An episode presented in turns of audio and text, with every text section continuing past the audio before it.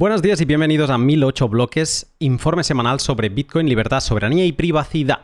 La semana que dejamos atrás nos deja varios titulares, como el del lunes, que se escribió un nuevo capítulo en la guerra de narrativas con Matt Corallo en el centro del huracán. Este escribió un hilo de tweets en el que decía que los maxis eran una especie en extinción, y criticaba a los que llaman a todo lo que no sea Bitcoin un scam. Matt considera que es mejor dedicarse a estudiar y explicar por qué Bitcoin es realmente el único candidato como moneda neutral de Internet. Las reacciones no se hicieron esperar y fueron de diferente talante. Las ad hominem, como la de Samson Moe, por ejemplo, las que buscaban explicarle que los maxis son gente racional y no los idiotas que claman scam a todo lo que se mueve, y luego también las parodias, como el recién creado movimiento Antima. El que no está para parodias es Vladimir van der Laan, lead maintainer de Bitcoin Core, que dijo estar cansado de siempre el mismo drama y que es hora para él de pasar página y dedicarse a otras cosas. Y también el lunes tuvo lugar la gran noticia de la semana. La OFAC, la Oficina de Control de Activos Extranjeros, sancionó al mezclador de Ethereum Tornado Cash y añadió sus direcciones de ETH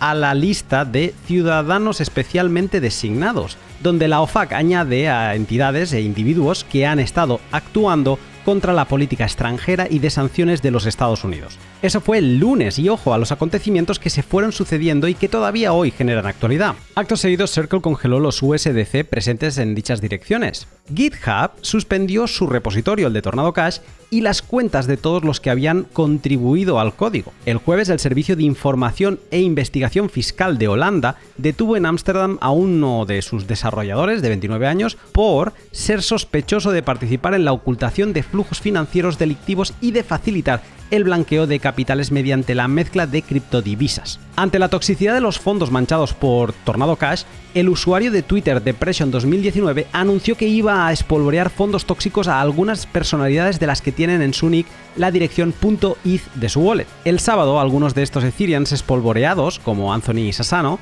explicaron que el protocolo de liquidez a Aave les había bloqueado el acceso. Los malos no se andan con chiquitas, así que más privacidad, menos reutilizar direcciones en el nick de Twitter y más descentralización de verdad.